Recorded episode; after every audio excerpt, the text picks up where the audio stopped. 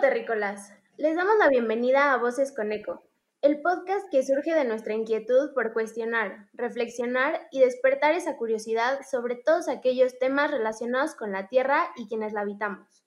Con este capítulo damos inicio a la temporada 1, Crisis Climática, empezando con un debate. Hoy les acompañamos María Jax. Hola. Ana Hanhausen. ¿Qué onda? Miguel Morales. ¿Qué onda? ¿Cómo están? Y Berenice Filisola. Hello. Va, buenísimo. Pues la primera pregunta que vamos a resolver hoy es, ¿quién creemos que es el culpable de la crisis climática? ¿El norte global o el sur global? ¿La industrialización o la sobrepoblación? Siento que esta pregunta va a estar bastante interesante. Entonces, Bere, quisiera ser la primera en contestar.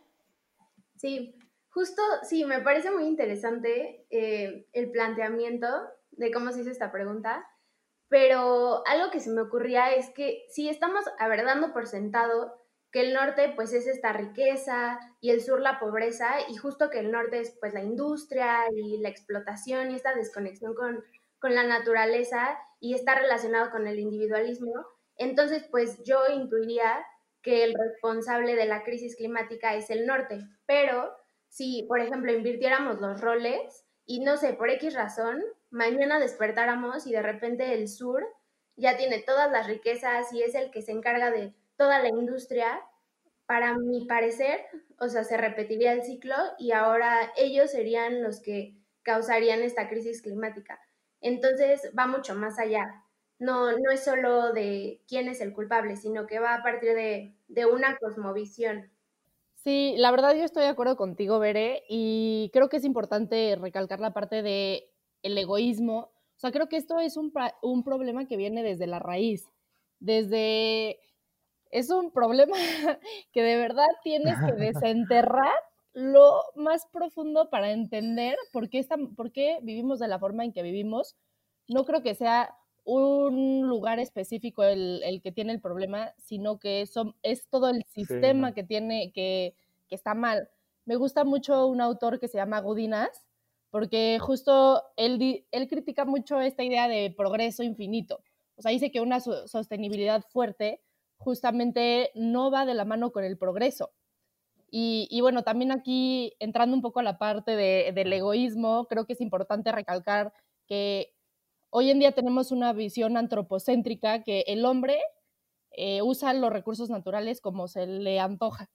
Y del otro lado, yo creo que deberíamos de educarnos cada vez más a tener una visión ecocéntrica que este, es llevar este equilibrio con la naturaleza y somos todos parte de la naturaleza.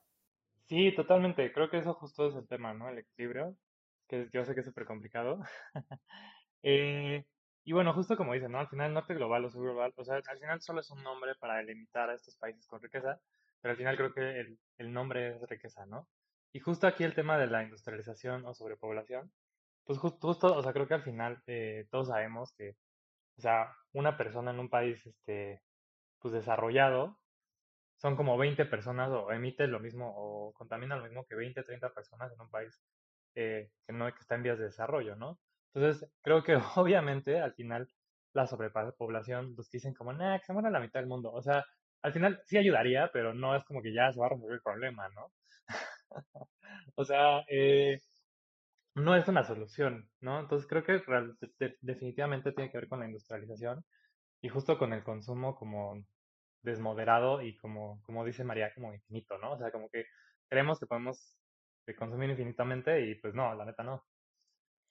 Sí, no, estoy súper de acuerdo con eso. Creo que esta idea de que los recursos son ilimitados y de que podemos seguir consumiendo sin que pase nada es algo del pasado y que verdaderamente nos tenemos que dar cuenta que ya no es sostenible, ¿no? Y que no, no tarda para que las generaciones verdaderamente no, no se puedan abastecer con los recursos que existen, ¿no? Tenemos todo este concepto de el, el día en el que nos acabamos como los recursos que produce la Tierra en un año, y este año fue, pues me parece que agosto, ¿no? Principios de agosto, con todo y que fue la pandemia. Es como que eso me impresiona mucho pensarlo. Y regresando un poco a lo que decía María, creo que algo que me parece que también es parte del problema es que con todo el desarrollo de, de los países modernos, el objetivo siempre ha sido crecimiento económico. Nunca se ha tomado en cuenta el bienestar de las personas, el cuidado del medio ambiente, y eso es un, pues claro que es un problema porque los gobiernos, las empresas nada más están enfocadas en crecer, crecer, crecer sin importar en qué pasa con los recursos, cómo están viviendo las personas. Y eso justo es una teoría muy interesante que incluye la teoría de la dona, ¿no? El modelo de la dona, que es como desarrollarnos dentro de estos dos limitantes, ¿no? Este, que todas las personas vivan bien y cumplan con sus derechos básicos, pero que no sobreexplotemos a la tierra. Y hablando de culpables, la verdad es que cada vez estoy más convencida que uno de los grandes culpables son las empresas petroleras que desde hace muchísimos años sabían que esto era un problema y decidieron quedárselo callado, ¿no? Eh, no sé si escucharon, pero esta semana, sí, esta semana justo, bueno, que hoy es 24 de enero, entonces tal vez cuando salga este podcast ya haya más avances con esto, pero Baltimore en Estados Unidos de, sacó una demanda a las empresas petroleras diciendo que todos estos problemas relacionados con el cambio climático que estaba sufriendo era porque las empresas petroleras sabían que esto iba a pasar y decidieron no decir nada, ¿no? Y eso también va de la mano con todos los gobiernos, sí, cañón, con todos los gobiernos que decidieron tomar dinero de estas empresas para no hacer legislación o quedarse callados, ¿no? Ahí hubo como una colusión que, pues por más benéfica que fue para la economía, creen algunos por mucho tiempo, la verdad es que acabó, está destruyendo el planeta, ¿no? Es algo con lo que verdaderamente no podemos seguir. Este, creo que... Sí, totalmente. Sí, 100%. Sí, pero, o sea, entonces estaríamos de acuerdo que aquí el culpable en sí no sería la empresa, sino el sistema en donde está trabajando esta empresa. O sea, su cosmovisión está ligada al sistema capitalista que, tiene este pensamiento occidental. Y, y pues justo para mí el capitalismo es lo que nos está destrozando. Entonces, justo mm, la misma definición de capitalismo es justo lo que tú decías, Ana, del solo enfocarse al capital y que lo más importante, por ejemplo, si tuviéramos una balanza, de un lado tendríamos el capital, que es todo el dinero, y del otro tendríamos a todos los seres, o sea, las personas, a los animales, a la naturaleza, y pues claramente el dinero siempre siempre va a pesar más en esa balanza. Entonces, justo esta como analogía, pues solo nos está demostrando que hay una sobreexplotación y no solo de, de, la naturaleza, sino que también aquí podría entrar de las mujeres también, que nos vemos como una población vulnerable y está relacionado también a que la naturaleza se ve idénticamente como, como algo para explotar. Entonces, a mi parecer viene desde desde el desarrollo que se quiso conseguir occidental, que para mí es un mal desarrollo, y, pues nada más como que aumenta la dominación y la centralización, que, que pues justo es este pensamiento dominante, en donde tenemos una crisis de valores, porque es una sociedad consumista, individualista, entonces a mi parecer se debe replantear todo, todo esto. Sí, Bere, la verdad es que siento que tienes ahí un muy buen punto y nos lleva eh, de una manera muy orgánica a la siguiente pregunta, que es que si opinan que deberíamos de regresar a las dinámicas de antes o podemos encontrar respuestas en avances tecnológicos. Creo que esto se relaciona mucho con lo que estamos diciendo porque aunque todo este sistema ha traído muchos problemas, también ha impulsado mucho desarrollo tecnológico en el que también podríamos encontrar soluciones. Entonces, María, no sé si pudieras este, decir tú qué opinas de esto. Sí, la verdad, yo siempre me he preguntado esta pregunta y no es como que tengo una respuesta concreta si es blanco o negro. Al revés, creo que eh, se tiene que también ver el contexto para entender un poco más y decir alguna respuesta, pero definitivamente creo que estoy ahorita un poco más inclinada a la parte tecnológica, porque creo que es fascinante todos estos avances que se han visto no sé, por ejemplo, em, la, parte de la biotecnología que puede proporcionar cosechas resistentes al cambio climático. Es impresionante cómo a través de la ingeniería genética eh, causado por el cambio climático en un lugar que antes no se podía cosechar, ahora puedes modificar una semilla y ahora en ese lugar puede, puedes hacer que toda una comunidad tenga que comer. Aunque también entiendo que tienes que saber cómo usarlo. No es como si vas a ir en México, que el maíz es súper biodiverso, vas a ir y y querer modificar el maíz, ¿no? Entonces creo que es importante entender el contexto un poco más para poder dar estas soluciones, pero, pero definitivamente la tecnología desde la parte de las energías renovables, eh, cómo crear ciudades sostenibles e inteligentes a través de la tecnología, la parte de los biocombustibles, sobre todo los de tercera generación que involucran a microalgas. La parte de las microalgas me, me parece fascinante cómo las microalgas pueden absorber mucho más CO2 que los mismos árboles. Además de eso, puedes obtener, eh, pues justo, biocombustibles o muchos otros subproductos de ellas. Entonces, esa parte tecnológica me apasiona, pero también estoy de acuerdo que tenemos que acompañarla por una, con una parte de educación, porque al final si, no sé, las personas que tienen paneles solares en su casa van a consumir cinco veces más energía, ¿de qué sirvió, no? Entonces también creo que todas estas tecnologías tienen que estar acompañadas con, educación para también aprender a consumir lo mínimo. Yo, híjole María, no, no sé cómo decirte esto, pero no, no estoy a favor de lo que dices. O sea, por una parte sí, pero a mi parecer la respuesta nunca va a ser un avance tecnológico. Y justo no sé por qué, pero esta semana he estado escuchando a varias personas cómo me dicen que la tecnología y toda la globalización han sido de los mayores avances de la sociedad, pero la verdad yo solo veo un retroceso y es un retroceso en cosmovisión humana. Entonces, por ejemplo, algo que también me llama mucho es que ya lo hemos hecho mucho a nuestro estilo y usando esta tecnología, por ejemplo, en Xochimilco, se dijo como no, pues tenemos esta plaga, entonces metamos esta especie para que acabe con la plaga. ¿Y qué pasó? Al final esa especie acabó comiéndose a otras especies muy importantes como el ajolote y solo dañamos un ecosistema. Entonces, la verdad, solo nos equivocamos y, y pues ejemplos como este hay muchísimos por todo el mundo. Entonces, por algo vivimos en este sistema que está vivo, que es la Tierra, y el cual la verdad no necesita que nosotros estemos interfiriendo, pues es capaz de autorregularse. De hecho, eh, o sea, nosotros le hemos metido, ok, contaminación, la industria, y hemos provocado toda esta crisis climática, pero en realidad la Tierra va a seguir. O sea, sí estamos matando naturaleza, pero al final estamos matando estas especies que nos van a perjudicar a nuestra supervivencia como humanos. Entonces, y si usamos la tecnología, no, no sería, o sea, la tecnología fue parte del culpable de toda esta crisis. Entonces, más bien tenemos que enfocarnos más en seguir los ciclos que está teniendo la Tierra. Si nos basamos y respetamos en todos estos ciclos y tomamos prácticas que no sean tecnológicas, sino que estén más guiadas en qué necesita la Tierra, cómo está funcionando este sistema, entonces ni siquiera necesitaríamos a la tecnología, porque ya estaríamos haciendo prácticas mucho más armoniosas con, con esta Tierra que estamos habitando y pues a mi parecer es tiempo de escuchar y seguir a la Pachamama. Y, y la verdad,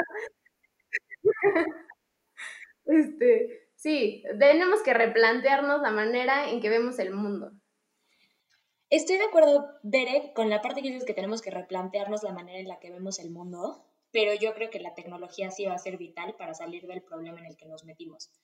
Si esto eh, si esta discusión lo hubiéramos tenido hace cientos de años cuando todavía no había tanta población o cuando todavía no habían los problemas a los que nos estamos enfrentando ahorita, te diría como, ok, a ver, busquemos puras soluciones en la naturaleza, pero en la población actual para implementar estas soluciones basadas en la naturaleza, 100% se necesita ciencia y tecnología para poder abastecer a los más de 7 billones de personas que vivimos en este planeta, ¿no? Además, creo que esta, este pensamiento de regresar a cómo eran las cosas antes este, y básicamente como volver a adoptar tradiciones pasadas y dejar atrás la tecnología puede ser un poco excluyente, porque creo que la tecnología bien manejada verdaderamente puede dar soluciones a, una gran cantidad del planeta. Y esto significa dejar atrás el egoísmo y verdaderamente hacerla accesible para todos, ¿no? Este, por ejemplo, como decía María, eh, poder hacer cultivos más resistentes al cambio climático o hasta nuevas fuentes de agua potable, por ejemplo. Porque yo creo que tomar esta visión de todas las respuestas están en la naturaleza, ¿qué pasa con las personas y los lugares que ya se vieron afectados por el cambio climático? Y con las personas que por el mismo cambio climático ya viven en lugares superáridos, ¿no? Si los dejamos, busquen puras soluciones en la naturaleza, es muy poco probable que que las soluciones que encuentren sean viables, ¿no? O sea, tomando como ejemplo que el cambio climático está haciendo que los cultivos sean menos nutritivos. Entonces, ok, en la naturaleza íbamos a plantar y regenerar y todo, pero pues este, con las condiciones climáticas actuales y cómo las, los diferentes cultivos han evolucionado, pues no, está, no va de acuerdo con las condiciones en las que vivimos ahorita, ¿no? Sí, o sea, miren, yo, yo la verdad, yo soy un punto intermedio totalmente. Eh, para mí ni uno ni otro. Y la razón es esta. Eh, la tecnología es bastante buena, pero no es magia, ¿no? O sea, ustedes dicen eh, los cultivos resistentes al cambio climático, pero eso, esa resistencia y esa, esa, ¿no? Como producción extra que tienen esos cultivos es porcentual, no es magia. O sea, no es que en un lugar donde no va a crecer nada, pues no va a crecer nada, ¿no? O sea, no van a crecer estas, estas plantas. O sea, claro, van a tener una producción mayor, pero también esta producción mayor solo importa o importa más en, una, en un escenario industrial, ¿no? Donde estás, donde estás haciendo pues miles y millones de, toneladas de comida y obviamente ahí un 10% sí importa, ¿no? Pero en una comunidad, pues esto realmente no es, no es lo suficientemente importante y no es magia, ¿no? Igual, eh, por ejemplo, yo que me dedico a temas de energía renovable, o sea, al final la energía renovable sí es muchísimo mejor a la energía eh, de combustión, ¿no? A la energía fósil, pero al final tampoco es este, magia, ¿no? O sea, los paneles solares ahorita un problema grande es el tema de cómo reciclarlos, ¿no? Porque el silicio es muy poco reciclable y la, la vida útil de estos paneles son 20, 25 años, ¿no? También, o sea, justo creo que hay como aquí una paradoja de que entre más eficiente sea algo, más, más, productos va a haber de eso, ¿no? O sea, imagínense, ahorita pues, nuestra, nuestra, nuestros productos este, electrónicos son muchísimo más eficientes que los productos electrónicos que teníamos antes, pero el consumo de energía ha aumentado y eso es porque la producción de estos, estos este, instrumentos, de estos electrónicos, pues ha aumentado, ¿no? Porque siguen siendo más eficientes, pero sigue habiendo un aumento en la producción. Entonces yo creo que aquí, eh, o sea, sí, la, tecnología, cuando se puede hacer, es increíble, ¿no? Lo de las algas es increíble, la energía renovable que ahorita está en desarrollo está este, increíble. Eh, hay mucha tecnología, ¿no? Por ejemplo, eh, liberar gases de efecto albedo, ¿no? Que son para que no entre este, tanta radiación al, planeta, cosas así. Al final creo que eso es, es, increíble y justo como dice Ana, eh, para ayudar a los lugares en donde está peor, ¿no? Y para tratar como de minimizar. Pero creo que también no se tiene que dejar de lado la reducción. Creo que es algo que, que es muy, muy, muy importante y justo tiene que ver con este como regresar a, lo anterior, ¿no? O sea, no, no, yo no estoy diciendo, y justo por eso yo soy un punto intermedio, que vamos a regresar a, a, cabañas y, y, así. Pero, por ejemplo, los baños secos, si tienes el espacio, son una opción. Eh, el capturar agua de lluvia, pues, cañón es una opción, es algo que se está haciendo cada vez más. Y esto, al final, no es tecnología, es capturar el agua y ya, ¿no? Obviamente ya se la filtras y así, eso tiene que ver con tecnología eso está padre y al final es esta como inclusión, ¿no? Pero los humanos hemos estado capturando agua desde hace mucho, ¿no? Y, o sea, como que todo al final es la reducción, ¿no? O sea, creo que al combinar este pensamiento de el equilibrio con la naturaleza, con, oye, lo que ya está mal hay que mejorarlo con la tecnología, puedes llegar como a un, como a un verdadero, como, no sé, como equilibrio, como volver a, regresar al equilibrio. Sí, concuerdo con varias cosas que dices, Miguel, y también creo que allí sería importante definir qué es tecnología. Porque sí, eh, al final no, ponemos, no podemos poner como excusa, ay, la tecnología nos va a salvar y, y no hacer nada al respecto y seguir consumiendo de la forma que consumimos.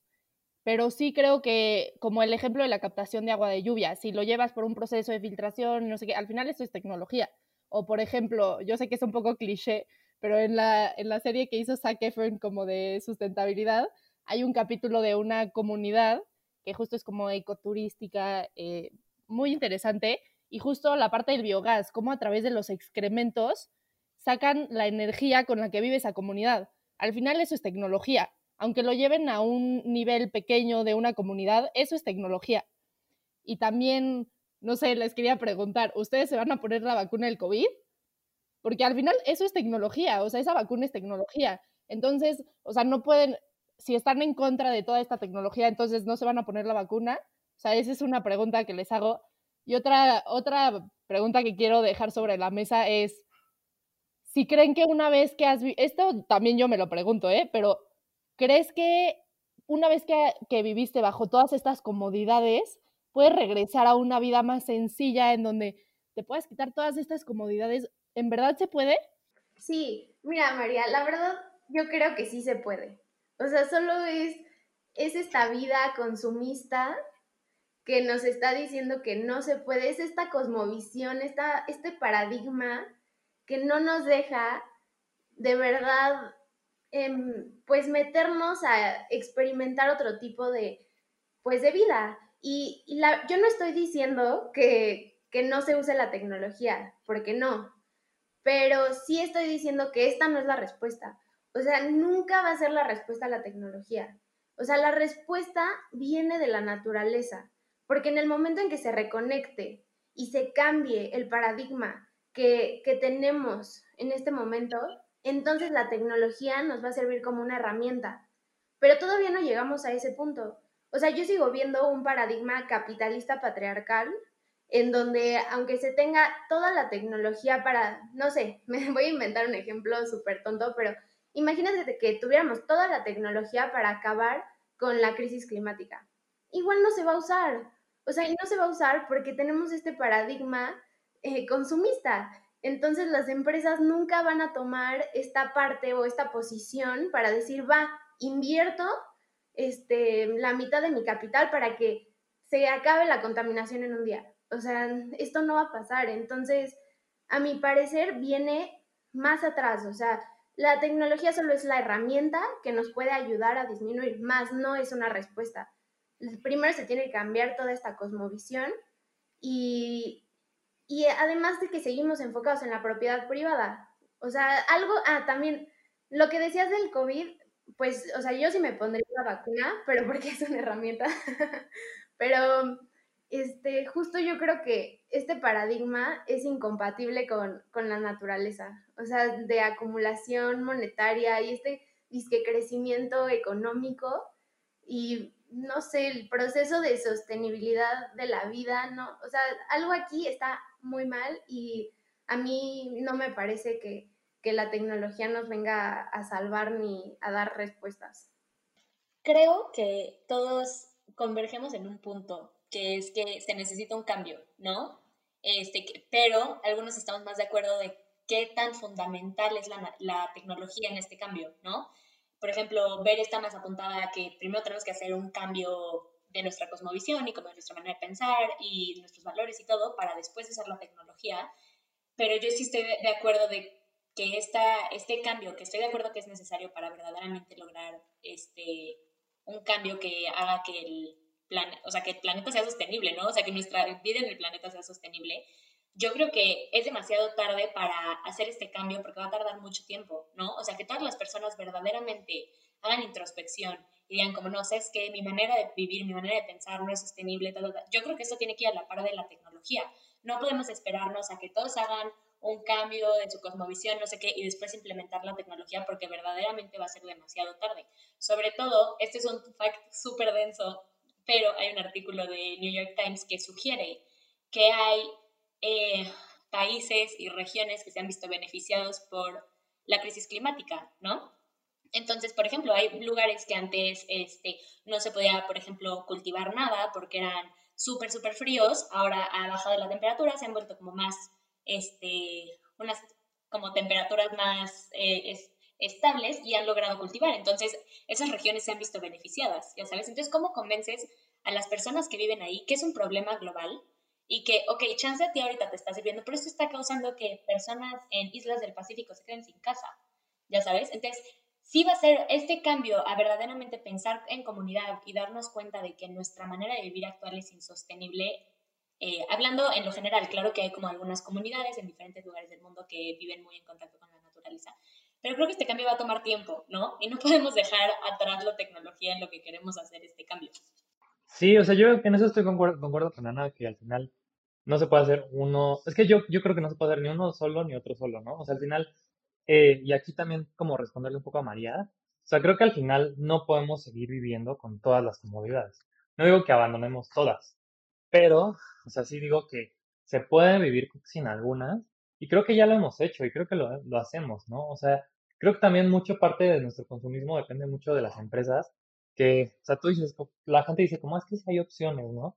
Pero son empresas súper chiquitas que tal vez no tienen como ese reconocimiento, no tienen ese apoyo. O sea, si una empresa grande cambiara algo, las otras lo seguirían, ¿no? Y creo que también la, la población en general lo podría hacer, ¿no? Entonces, eh, creo que totalmente, o sea, sí se puede cambiar el paradigma. Creo que, eh, como dice Veres, sí es necesario, pero creo que también, como dice Ana, o sea, también se tiene que acompañar de la tecnología, ¿no? O sea, tiene que ser las dos. O sea, esto no funciona sin las dos. Pero creo que sí es muy importante, o sea, no solo dejárselo a la tecnología, sino como que realmente sí reducir, ¿no? Y sí como que tratar de volver al equilibrio. Tal, no, como, no, no tanto como ver yo, ¿no? En lo personal, pero sí, o sea, creo que sí es, es, es algo válido y creo que es, es, realmente el camino, ¿no? O sea, como conjuntar ambas cosas, porque, o sea, no puedo, no, a ver, si, si no perdemos ahorita, digamos, ¿no? Eh, María dice, no, pues, ¿cómo creen que van a perder sus, sus, este, sus beneficios? Bueno, primero, esos beneficios los tiene realmente poca gente, no los tiene tanta gente, uno. Y otro, eh, o sea, al final, si, no los perdemos, pues vamos a perder todo, ¿no? O sea, creo que es lo que también la gente no entiende. O sea, esto no es un tema de, esto ya es un tema de supervivencia, ¿no? Entonces, o sea, sí, creo que sí podemos perder algunos. Eh, creo que la tecnología no hay que, no hay que demonizarla ni nada, o sea, pero hay que realmente usarla para el bien. Y también aquí entra lo que dice Bere, al final la tecnología también le pertenece pues, a las grandes empresas, a los grandes países, y pues muchas veces no se usa de manera correcta, ¿no? Y creo que es algo también muy importante. O sea, yo, para mí la tecnología ya, ya existe. El problema es que no se usa. Y creo que aquí también tiene que ver el tema del cambio de, pensamiento, ¿no? A un pensamiento de reducir, de equilibrio y de realmente tratar de vivir con, con, con el planeta. Nada, Sí, o sea, estoy, estoy de acuerdo contigo, Miguel, en algunas cosas más que en otras, pero en general estoy de acuerdo contigo. Este, y nada más lo que quisiera como, o sea, decir de, de, lo que tú dijiste es que, o sea, dices que si una empresa hace un cambio, es probable que las otras empresas lo sigan, ¿no?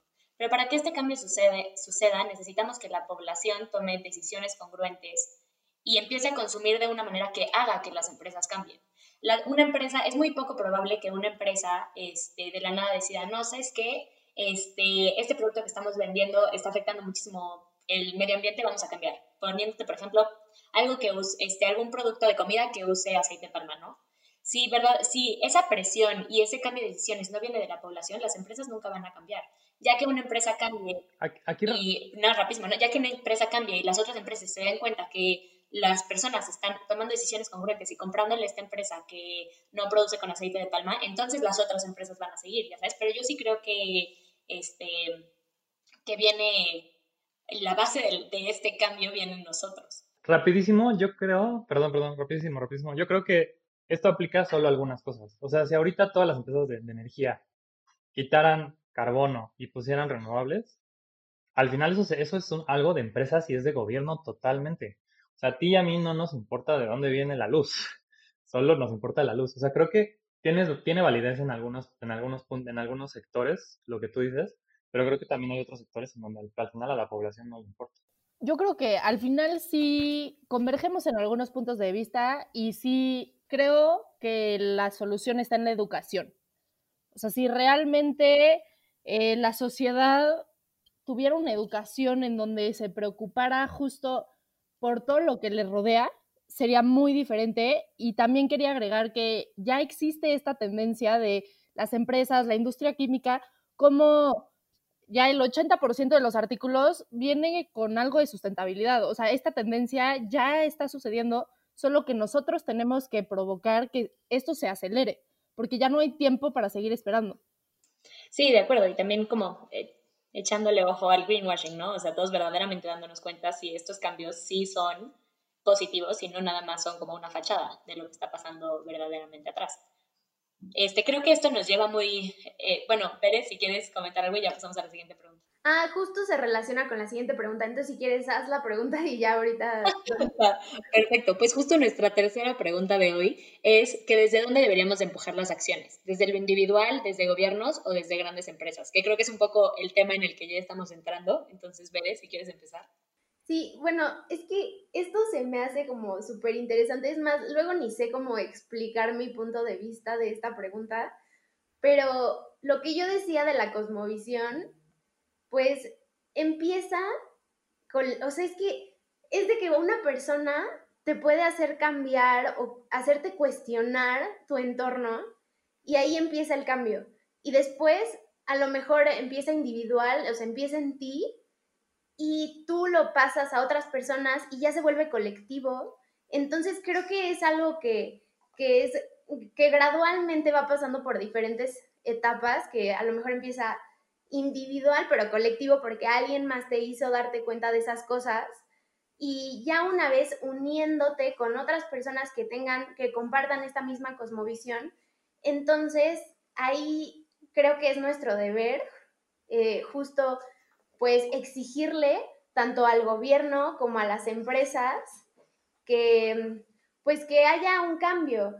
Pero si desde el principio se está viendo que la, o sea, o se está buscando que esta educación, como decía María, o que cambie esta cosmovisión a través de los niños, si, si un niño empieza a cambiar su cosmovisión, al mismo tiempo a sus papás le empieza a meter como esta semillita. Es algo increíble. O sea, si tú empiezas a pensar diferente y a buscar otras alternativas, tus papás al final, aunque no les parezca nada, se les mete esta semillita. Entonces, esas personas, a lo mejor tu papá es dueño de, no sé, de Coca o es CEO y puede empezar ahí un cambio súper chido. Entonces, pues, pues sí, es algo súper interesante. Sí, para mí igual, creo que es mi respuesta para muchas cosas, pero igual creo que es un poco ambos y depende del sector, ¿no? O sea, creo que, por ejemplo, lo que mencionaba ahorita de la energía, totalmente creo que eso tiene que ver desde el gobierno y desde las empresas. O sea, al final, a nosotros como consumidores de energía, pues no nos, realmente no nos importa, ¿no? O sea, la energía es energía, punto, ¿no? Eh, pero creo que definitivamente, como, como dice Bere, también el, el, cambio individual puede ser muy, muy importante y el cambio colectivo como sociedad, ¿no? O sea, no, no tanto dependiendo de las industrias o las empresas. Y, por ejemplo, eso tiene, por ejemplo, ahorita se está viendo con el tema del plástico o con otros temas como de la crueldad animal, eh, pero creo que definitivamente pues depende, ¿no? O sea, hay algunos, hay algunos sectores en donde totalmente tiene que ver pues las industrias y el gobierno y la población en general pues, pues no tiene mucho que ver, ¿no? Por ejemplo, en temas, no sé, satelitales, tecnología, cosas por el estilo, al final, pues, ¿qué vas a hacer, no? Tú como individuo es un poco, es un poco complicado, pero Creo que en otras cosas que son más visuales para los individuos y para la sociedad en general, creo que ahí sí es muy importante y es muy, muy importante meter presión, ¿no? Y hacer un cambio individual para que esto se vuelva colectivo y las industrias cambien. Entonces, creo que sí, al final, eh, para mí sí es sector a sector, pero sí es algo importante que se hagan ambas, ¿no? O sea, creo que al final se tiene que combinar ambas. Sí, yo también creo que es 50-50 y al final creo que los números no mienten. O sea, sí vemos que quiénes son los que más contaminan, pero al final también quiénes son, no se puede decir, ah, mugre coca, mira sus números, cómo contamina, pero vas el fin de semana y quién es el que consume eso, te hace responsable de ese plástico que consumiste, lo fuiste a reciclar. O sea, realmente es de las dos partes completamente. Y, y bueno, yo creo que al final sí muchas veces empieza desde lo individual, porque tú al hacer un cambio se vuelve como esta famosa cadena de valores que siempre repito porque me encanta, o sea, como tú al hacer este cambio, la gente ve el ejemplo y lo va haciendo en sus vidas y se va, se va extendiendo esta forma de pensar y estos cambios, entonces sí creo en la parte de individual, de tú hacer lo mejor, tú dar tu 100% sin importar lo que los demás estén haciendo, tú dar tu 100%. Y al final también creo que si lo haces de una forma colectiva, tiene mucho más punch que si lo haces tú solito y nada más le vas exigiendo a la gente alrededor como, ah, deberías de hacerlo como yo. No, definitivamente creo que ese no es el camino. Creo que se tiene que hacer de una forma también colectiva, buscar sumar, buscar quiénes pueden ayudar a multiplicar esta forma de pensar. Y al final eso es lo que hacemos en este colectivo. En cambio, colectivo, o sea, una acción que tú se vuelve, la multiplicas 10 veces más grande al hacerla en conjunto. Y otro ejemplo es la defensa del bosque de Hambosch, que como unas personas se pusieron de acuerdo y literal lograron que no talaran un bosque gracias a que se pusieron de acuerdo y fueron y se sentaron ahí a decir, no, esto no va a suceder. Y ahí es cuando vemos la importancia de también llevarlo individual también a algo colectivo. Sí, completamente de acuerdo. O sea, yo creo que sí muchas soluciones están en nosotros, pero de manera colectiva. Y como decía Bere, no necesariamente tienes que empezar con todos juntos este, teniendo la misma opinión, sino enseñando poco a poco y haciendo crecer como esta idea. ¿No? Es como, no sé si se acuerdan de ese juego del celular de cuando éramos chiquitos, que estornudaba uno y como que se iban contagiando los estornudos y acababa como tal la pantalla. Es, algo así, ¿no? O sea, no necesariamente todos tienen que hacer, este, que saber desde un inicio qué es lo que está pasando y cómo pueden solucionar, sino que se trata también de, este, como decía, ver, enseñarle a tus hermanos, enseñarle a tus papás, a tus amigos y poco a poco ir creciendo esta comunidad y verdaderamente crear acción eh, colectiva y comunitaria y para tener soluciones más efectivas, ¿no? Porque si no, pues, como dices, o sea, si vas a una empresa tú solita y dices como, no, sabes que a mí no me parece nada que, hagan así sus cosas y yo no les voy a comprar. Pues si vas tú solito no les va a importar, pero si chance juntas a miles de personas y todos hacen una petición para que cambien, pues se dan cuenta que sí es algo que pide la población en general, ¿no? Y de lo que dice Miguel, sí estoy de acuerdo que depende del sector y creo que muchas cosas en temas ambientales no son blanco y negro, muchas cosas son grises, ¿no? Este, tratamos siempre de generalizar las cosas y se nos olvida que el contexto siempre es muy importante. Pero específicamente de lo que habla Miguel ahorita de la energía, entiendo que el cambio sí tiene que venir de gobiernos y empresas porque es, está difícil que nosotros tengamos tanta incidencia en ese aspecto, pero pues no me parece que es algo que no nos importe, ¿no? O sea, ves todos estos este, como marchas de jóvenes pidiéndole al, a los gobiernos que, que produzcan energía de, manera más responsable, entre las otras cosas que piden, ¿no? Están haciendo una marcha en, contra de cómo se está, este, de, más bien, de lo mal que se está atacando la crisis climática y eso incluye que están inconformes con la manera en la que se produce energía en su país, ¿no? Y la manera en la que ellos reciben energía. Entonces, no, no se me hace que es una manera en la que ellos, o sea, de que nosotros nos desentendamos por completo y nada más podamos decir como, no, pues le corresponde al gobierno, entonces yo me voy a hacer pato. O sea, sí, también tiene que venir de nosotros el, como esa exigencia y estas como decisiones congruentes de qué es lo que queremos y qué nos va a llevar a un mejor futuro. Pues, este, no sé si alguien, creo que con esto ya acabamos nuestras preguntas. Mil gracias a todos por escucharnos. No sé si alguien aquí, Bere, María o Miguel, quieran decir unas palabras antes de irnos. Sí, bueno, no, qué rápido se nos pasó el tiempo. De verdad que yo quería hablar de un buen de cosas, de la tragedia de los comunes, de un buen de temas que ya no dio tiempo, pero pues sí, justo a mí me gustaría invitarles a que, por ejemplo, si quieren, escucho muchas personas que luego me dicen, ay, es que quiero poner mi colectivo de sustentabilidad. Y yo les digo, ¿por qué no te sumas a uno que ya esté grande, que ya esté constituido y tu alcance va a ser el triple? Entonces, justo es este desapego a, a querer ser como, pues individualista, o sea, querer que solo el logro, pues como que se te atribuya a ti, cuando en realidad, si es algo mucho más grande, el logro va a ser el triple. Entonces, pues sí, les agradezco que hayan tomado el tiempo de escucharnos y pues aquí vamos a seguir discutiendo todos estos temas que, que pues se tienen que hablar. Sí, súper de acuerdo. Y creo que va muy de la mano, ¿no? El protagonismo. O sea, verdaderamente para atacar todos estos problemas, el protagonismo lo tenemos que dejar, pero súper en el pasado. María, ¿querías decir algo? Sí, creo que concuerdo con la parte de dejar un poco el ego al lado y justo tener esta visión ecocéntrica de que todo, todas nuestras acciones, todo lo que hacemos, todo lo que decimos tiene repercusión en todo lo de alrededor. Entonces dejemos por un segundo el, el ego al lado y demos nuestro 100% de nuestro día a día Y por cierto, no olviden seguirnos en nuestras redes sociales, arroba Cambio Colectivo y en Spotify Voces con Eco. Pues sí, muchas gracias por escucharnos y nos vemos en el siguiente episodio. Bye. Mil gracias. Bye. Bye. Gracias.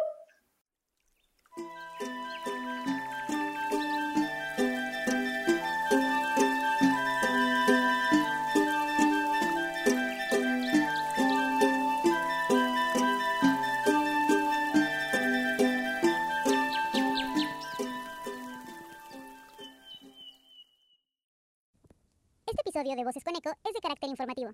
Para más contenido verde, sigue escuchando Voces con Eco o visita arroba cambio colectivo MX en redes sociales. Toma agua y come bien. Aplican restricciones.